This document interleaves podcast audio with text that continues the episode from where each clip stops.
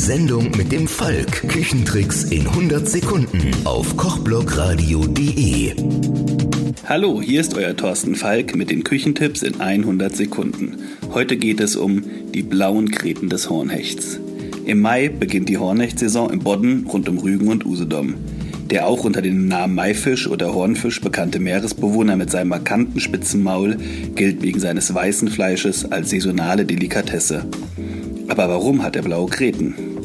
Weltweit haben nur ganz wenige Fische blaugrüne Kreten. Neben dem in Ostsee, Nordsee und Mittelmeer beheimateten Hornhecht auch einige Thunfischarten. Einige Fischer meinen, Gott habe etwas zu viel getrunken, als er die Hornhechte erschuf.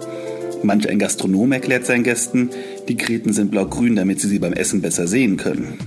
Diese Legenden um die extravagante Färbung der Kreten haben allerdings ausgedient.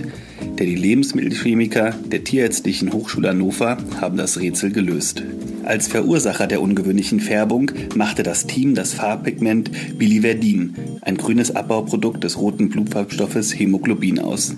Dasselbe Farbpigment, welches auch die Eier der Emus und der Araucana-Hühner grün färbt.